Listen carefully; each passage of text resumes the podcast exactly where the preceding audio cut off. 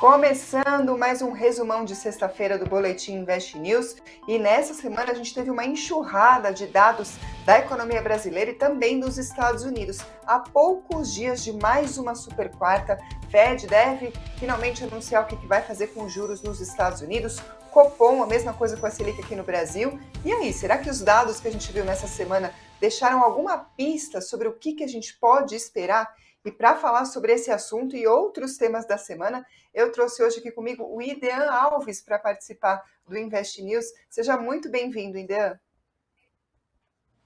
Boa noite, Karina. Boa noite, espectadores. Espero ajudar o investidor a entender um pouquinho mais o que aconteceu essa semana e o que a gente pode esperar da Super Quarta, né? Tão aguardada Super Quarta, que essa semana tivemos muitos dados saindo que com certeza vão impactar a decisão do Fed na semana que vem.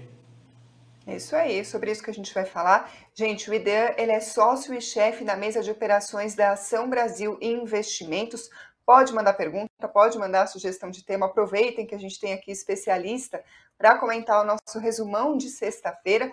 Vamos dividir então da seguinte forma, porque como a gente está falando, foi bastante dado mesmo divulgado nessa semana. Então, para ficar mais fácil, eu vou começar falando somente do Brasil por enquanto, os dados que foram divulgados nos últimos dias. Depois a gente passa para Estados Unidos, ok? Ok, então vamos lá. Uh, começando por terça-feira, saíram as vendas do varejo aqui no Brasil e os números mostraram que elas perderam força em fevereiro. Teve uma queda de 0,1% na comparação com janeiro e, além disso, esse resultado de fevereiro mostrou uma forte desaceleração se a gente comparar com a alta de 3,8% que a gente tinha visto no mês anterior. Além disso, o desempenho do varejo acompanha a retração da produção industrial, que a gente, claro, está acompanhando também. Em fevereiro teve uma queda de 0,2%. Tinha sido o pior resultado para o mês desde 2021. Aí na quarta-feira veio o dado do IPCA 15, que é uma prévia da inflação medida pelo IPCA, o principal indicador aqui do Brasil, e desacelerou em abril, subiu 0,57 depois de ter avançado 0,69 no mês anterior. E aí com isso passou a acumular em 12 meses uma alta de 4,16%, a primeira vez que ficou abaixo de 5% desde fevereiro de 2021. Ou seja, o que, que a gente tem até agora? Sinais aí de fraqueza da economia, a julgar pelas vendas uh, do varejo e a inflação desacelerando. Pelo menos ali até uh, quarta-feira era esse o cenário que a gente tinha, e isso se confirmou nos dados que vieram nos dias seguintes. Na quinta-feira veio o IGPM, outro indicador importante de inflação aqui no Brasil, e ele caiu mais do que o esperado teve uma queda de 2,17% em 12 meses, a primeira vez desde fevereiro de 2018 que a taxa ficava negativa. Vamos relembrar o que é o IGPM. Primeiro, ah, na composição desse índice tem o IPA, que é o índice de preços ao produtor amplo, basicamente quanto que custa produzir as coisas que a gente consome. É o maior peso do IGPM, 60% e ele teve uma deflação de 1,45% em abril, depois de ter caído bem menos no mês anterior, 0,12%. Por quê? O que aconteceu? Os preços de commodities para o setor produtivo seguem em queda entre os principais: soja, milho e minério de ferro. Isso quem explicou foi o André Braz, que é coordenador dos índices de preços lá da FGV, que é quem divulga esse índice. Aí, além disso, tem o índice de preços ao consumidor, representa 30% ah, do IGPM, aí é mais fácil ali de entender o quanto que custa para a gente consumir. Ele desacelerou, mas ainda está em alta, ficou em 0,46% em abril, no mês anterior tinha ficado em 0,66%. E aí, para finalizar, também tem o índice de custos da construção, teve 0,23% de resultado, depois de ter subido 0,18% no mês anterior. E aí, para encerrar esse apanhado uh, de dados, hoje vieram três dados importantes na sequência, praticamente. Primeiro, IBCBR, que é como se fosse uma prévia do PIB, quem divulga é o Banco Central. Mostrou que a economia brasileira registrou recuperação em fevereiro, isso graças ao desempenho das atividades agrícola e de serviços. Teve a maior taxa de expansão em pouco mais de dois anos e meio Falando de números, o IBCBR teve um crescimento de 3,32% em fevereiro, na comparação com o mês anterior. É a taxa de expansão mais elevada desde junho de 2020.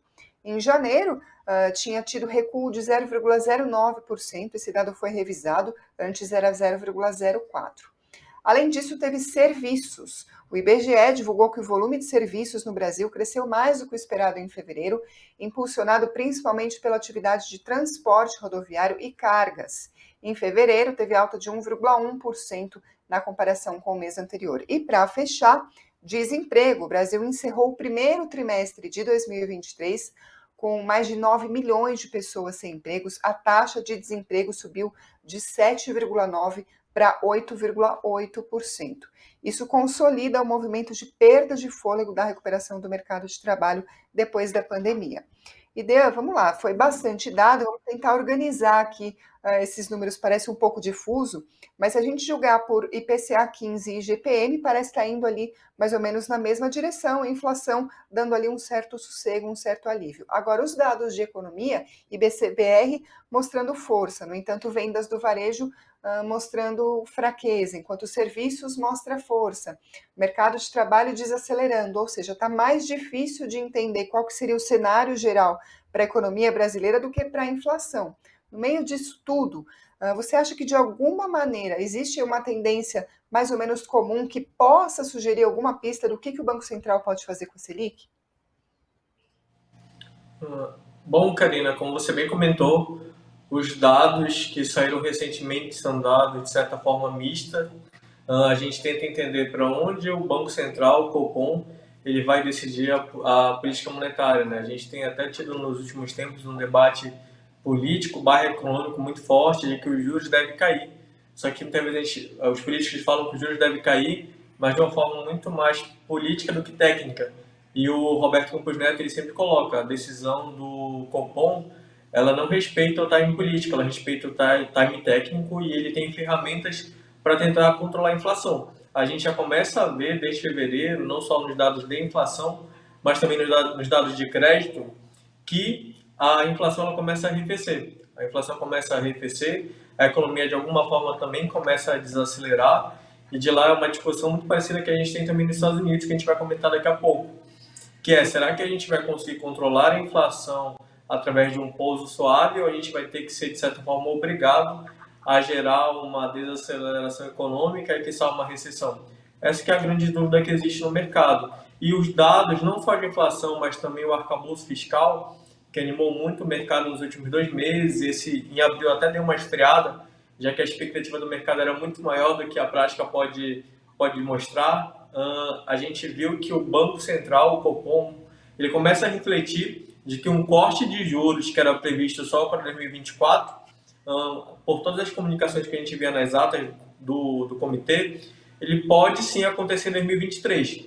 Muito pouco provável que na próxima reunião mas no segundo semestre a gente já pode uh, tentar visualizar. Será que o Copom ele pode cortar 0,25? A gente já começa a ver com um pouco mais plausível, não só pelos dados de inflação, mas também pelos dados econômicos, já que o, todo aquele esforço que o Banco Central ele começou lá no finalzinho, no começo de 2021, saindo de, um, de uma Selic de 2% e chegando a 3,75% em agosto de 2022, começa a surtir efeito. E como a gente começou esse processo bem antes do que lá fora, do que Estados Unidos e Europa, a gente começa a colher esses frutos. A grande questão é justamente essa. Será que a gente vai conseguir controlar a inflação e cortar juros, desacelerando a economia, ou será que a gente vai ter que passar por um processo de recessão? Essa é uma dúvida não só do Brasil, mas do mundo todo hoje. É, acabou respondendo aqui, de certa maneira, a pergunta do Rogério Santos Costa. Ele pergunta: será que o Brasil uh, será o primeiro a entrar em recessão. Vamos uh, até destacar o que você acabou de dizer, a gente foi um dos primeiros a começar a subir os juros. Será que a gente seria um dos primeiros também a colher os frutos dessa decisão? Porque tem a defasagem ali para fazer o efeito na economia. Agora, ideia, o Bruno Cruz comenta o seguinte: a inflação já baixou, mas os juros permanecem altos. É muito comum ter essa dúvida, porque é quase que automático ali. O próprio Roberto Campos Neto fala tanto que a prioridade é combater a inflação, como a gente acabei de falar aqui do IGPM, teve o índice de preços ao produtor com uma forte deflação, IPCA 15 desacelerando, ou seja, já estamos vendo o movimento da inflação.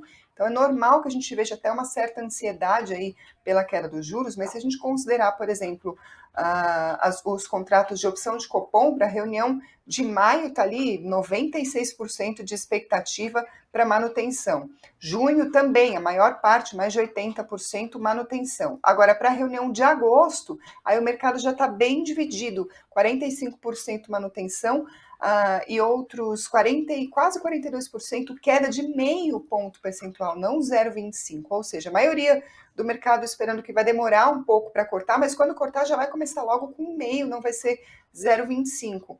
Por que essa demora aí na expectativa de pelo menos mais duas reuniões uh, para finalmente a gente ver algum movimento na, na Selic? E ainda gostaria de ouvir a sua opinião sobre a magnitude do primeiro corte meio ponto percentual já logo de cara, na sua visão, seria muito ou seria mais apropriado ir para 0,25? O que, que você avalia? Uh, Karina, até respondendo um pouco a pergunta não só do Bruno, mas de todo de boa parte do mercado principalmente do mundo político, é que toda decisão de política monetária ela surte efeito prático na economia apenas seis meses depois. Tanto é que a gente viu essa mudança nos números, tanto de crédito quanto de inflação, principalmente a partir de fevereiro, que coincide justamente com a última alta de juros. Então, nada por acaso. E até para a gente começar a falar em corte de juros, é preciso entender que o Banco Central ele vai cortar juros, mas não é que vai ter um efeito imediato. Então, ainda tem esse delay de seis meses, seja para aumento, seja para corte. Agora, como você bem comentou, né, a expectativa do mercado e também a sinalização do próprio Roberto Campos Neto é que a gente teria uma manutenção que está uma leve alta. A manutenção não, não era só para o Brasil, mas também para os Estados Unidos, de que era muito mais fácil manter o juros no patamar atual para controlar a inflação do que fazer, do que ter que fazer um corte. E respondendo a sua pergunta, do que seria mais fácil ou mais plausível um, para um primeiro corte, a gente sempre gosta de olhar muito para o histórico gosta de olhar muito para o passado. E se a gente olhar para o último período que a gente teve um juros nesse patamar mais elevado, de 14,25, que foi por volta de 2015, 2016, os, os, o primeiro corte foi, foi muito suave, foi 0,25. O segundo também. Então, normalmente, o Banco Central costuma ter essa postura, essa postura um pouco mais precavida. E como ele, ele colocou nas últimas atas, ele tem uma postura muito mais vigilante.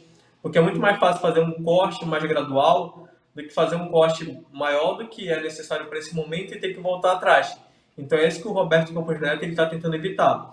Ele não tem, como ele já até colocou, ele não tem a pretensão de acertar o time, mas ele vai tomar essa decisão de aliviar um pouco mais os juros quando ele sentir que a inflação está um pouco mais controlada e que é um movimento uh, de conversão para a meta de inflação de médio e longo prazo. É pouco provável ver o Roberto Campos Neto fazendo um corte maior magnitude, porque senão ele vai acabar dando um ou dois passos para trás em todo esse trabalho que ele já teve de quase dois anos. Então é pouco provável que haja um corte de 0,50. Não que não possa acontecer, mas hoje a gente vê, principalmente vendo não só o Brasil, mas Estados Unidos e olhando para histórico, caso esse corte aconteça em agosto, ele provavelmente vai ser 0,25.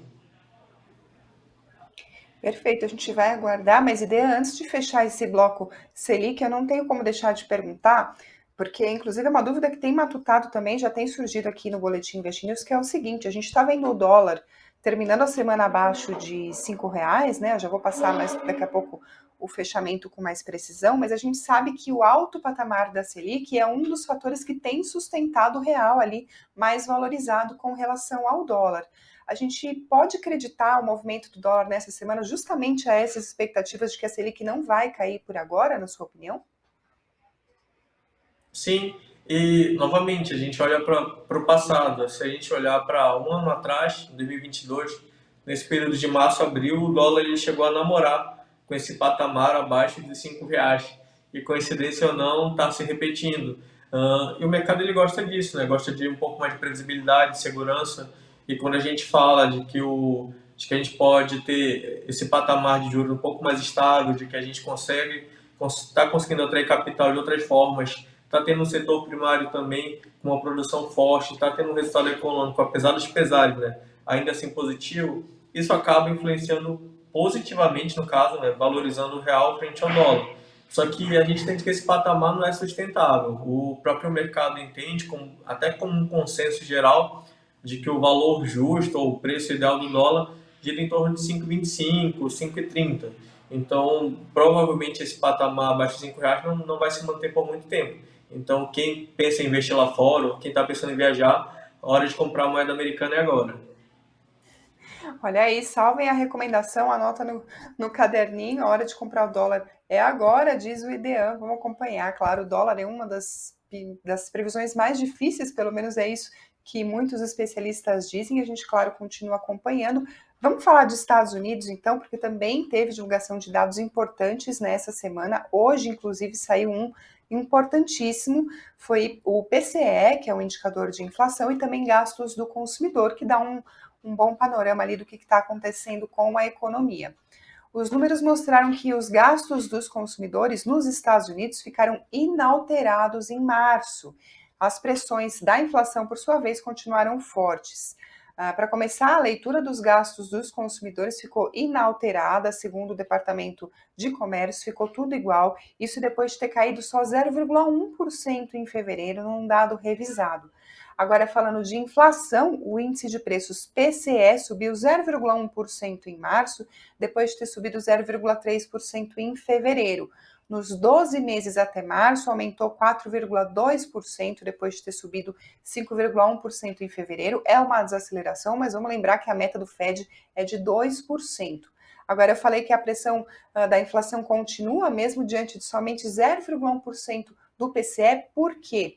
Isso porque, excluindo os componentes voláteis uh, de alimentos e energia, aí o índice avançou mais, 0,3% uh, na mesma taxa de fevereiro. Esses dados vieram um dia depois da divulgação do PIB dos Estados Unidos. Os números mostraram que o crescimento econômico desacelerou mais do que o esperado no primeiro trimestre. O PIB cresceu a uma taxa anualizada de 1,1%, segundo novamente o Departamento do Comércio. É a primeira estimativa para o PIB do primeiro trimestre. A economia tinha crescido a um ritmo de 2,6% no quarto trimestre, ou seja, de 2,6% para 1,1% a gente vê, portanto, a desaceleração. Economistas consultados pela Reuters estavam prevendo um, um aumento de 2% agora no primeiro trimestre, para a gente ver o tamanho aí da distância entre expectativa e realidade. Agora, ideia, parece que os dados nos Estados Unidos, ao contrário do Brasil, estão ali mais ou menos convergindo para uma mesma direção, que é uma desaceleração da economia nos Estados Unidos, a inflação também ali uh, mais ou menos comportada, e ainda assim segue a expectativa de que o Fed uh, vai mesmo continuar apertando os juros por lá, é isso? Sim, os dados, apesar de parecerem convergir, né, seguem de certa forma mistos também. Uh, o, acho que o grande ponto que a gente tem que avaliar, principalmente no, nesse dado que saiu hoje, até pela expectativa do mercado em relação à a, super quarta, é de que o Fed tinha sinalizado de que seria necessário sim uma alta residual de 0,25%, só que essa alta residual não seria necessariamente na próxima quarta, e sim que seria postergado, seria um pouco mais para frente se necessário mas pelos dados de hoje uh, e das últimas semanas, a gente começa a ver de que o 0,25 que poderia ser para um segundo semestre, ele vai ter que ser usado agora. Uh, e o que isso quer dizer? Significa que isso abre possibilidade para um novo aperto monetário. Então, o que poderia ser um 0,25 residual, e é isso que de certa forma preocupa o mercado também. Por mais que a gente tenha tido um dia, um dia positivo, o que preocupa o mercado é de que o Fed tenha que elevar o mais 0,25 ou mais 0,5. Não é o cenário base, mas o mercado ele começa a ligar esse alerta, porque a gente já começa a falar de um segundo semestre de 2023, enquanto que no Brasil a gente começa a falar no segundo semestre com um eventual, com eventual corte de Selic, a gente continua entrando, a gente entra no segundo semestre de 23 discutindo, será que os Estados Unidos ele vai conseguir parar nessa alta 0,25 ou será que você precisa de novas altas? E isso acaba incomodando bastante o mercado, porque se os juros lá, só, lá fora sobem, isso é ruim não só para a bolsa americana, mas para a bolsa de países emergentes como um todo. Então, provavelmente a gente pode ter uma correção no, uh, no mercado de renda variável, o que pode deixar o mercado um pouco desconfortável. Mas sim, eu acho que o 0,25 já tinha sinalizado que, que seria feito, o que pode surpreender é o time, que, e que ele pode não ser o suficiente também. Agora, a ideia, só para a gente ter uma noção da, da diferença até do compasso, né, do que, que a gente está esperando uh, de cada banco central no Brasil e lá nos Estados Unidos, enquanto aqui a expectativa é sobre quando começa a cortar, lá nos Estados Unidos é quando, quando para de subir. Então, eu trago aqui a, a pergunta do Gil Costa, dizendo: próxima semana tem Copom e Fed. Será que vem queda dos juros? Se o Copom isso está bem improvável, no Fed, então mais ainda, né? É, o, o discurso uh, dos bancos centrais do mundo como um todo, mas especialmente do Brasil, Estados Unidos e Europa era quase que uníssono. O mesmo discurso, vamos manter. O discurso de manutenção era muito forte, de que os juros não, não seria cortado tão cedo. Tanto é que o próprio Campos Neto ele, ele sinaliza isso, de que a manutenção ainda, ainda vai se dar por um tempo. Então, no segundo semestre, a gente vai ter essa discussão novamente. Agora, lá fora, a gente não visualiza isso a, a curto prazo. Até porque uma forma de controlar os juros não é apenas aumentando ou cortando taxa, é também na comunicação. Então, quando o Fed sinaliza de que ele vai manter e pode aumentar, isso também tira um pouco a pressão, a pressão da economia e a pressão sobre a decisão da, da política monetária. Então, é inteligente também a forma como, como eles comunicam com o mercado. A gente fala no mercado que às vezes é até mais importante a comunicação do que a própria decisão de juros. Então o Fed está sendo muito assertivo é, em relação a isso, até para não criar uma falsa expectativa, porque o mercado ele sempre tenta antecipar, e quando ele tenta antecipar, ele acaba gerando frustração. Os dados estão vindo um pouco melhores que o esperado, dado a tudo que a gente vinha falando nos últimos meses, que era um cenário um pouco mais pessimista. A gente já começa a ver uma luz no fim do túnel, só que é difícil, como eu já comentei, é difícil acertar o time pode ser muito provável que a gente tenha uma melhora antes do esperado, mas a priori a gente ainda vai ter esse cenário um pouco mais árduo, um pouco mais difícil, principalmente quando a gente fala de juros e quando a gente pensa em renda variável também, que precisa dos juros para andar com um pouco mais de leveza. Perfeito. Vamos passar então para os outros temas da semana. Eu falo outros, mas na verdade não são tão outros assim, porque um dos principais assuntos foi a, a discussão no Senado sobre justamente a política de juros aqui no Brasil. Tanto o ministro da Fazenda, Fernando Haddad, quanto o presidente do Banco Central, Roberto Campos Neto, eles participaram, discursaram. A ministra do Planejamento, Simone Tebet, também estava presente, fazendo um resumão aqui do que, eles falaram. O Haddad disse que o país vai ter problemas fiscais se a economia continuar desacelerando como resultado do patamar alto da Selic. Ele disse o seguinte, abre aspas, se a economia continuar desacelerando por razões ligadas à política monetária, nós vamos ter problemas fiscais, porque a arrecadação vai ser impactada, fecha aspas. Ou seja, se a economia vai mal, o governo arrecada menos imposto, e aí se o governo arrecada menos imposto, a situação fiscal fica ruim, e aí sobe ainda mais os juros. Essa é a lógica do Haddad. O Campos Neto respondeu e ele falou que, na verdade, ah, depois de ter novamente reforçado a persistência no combate à inflação, o presidente do Banco Central disse o seguinte, que as taxas ah, elas são efeito do nível alto da dívida pública e não a causa, é o contrário, portanto, do que o Haddad disse. Ele disse, Campos Neto, abre aspas, o Banco Central tem a preocupação enorme com a agenda social. Não se consegue estabilidade social com a inflação descontrolada, fecha aspas. Ou seja, não adianta a querer baixar os juros para controlar ali a situação da economia, se a inflação vai penalizar o bolso das pessoas. Além disso, teve divulgação de balanços importantes nessa semana, só para destacar alguns, na terça-feira, o Santander Brasil divulgou que teve lucro líquido de 2,14 bilhões de reais no primeiro trimestre. Isso quer dizer mais de 46% abaixo do resultado obtido antes. Por quê? Por que, que essa piora tão intensa? Em parte por causa de provisões maiores para inadimplência. O Santander informou que o resultado bruto de créditos de liquidação duvidosa totalizou mais de 11 bilhões de reais no primeiro trimestre, um aumento de mais de 49%. Mas, de qualquer forma, veio melhor do que o esperado.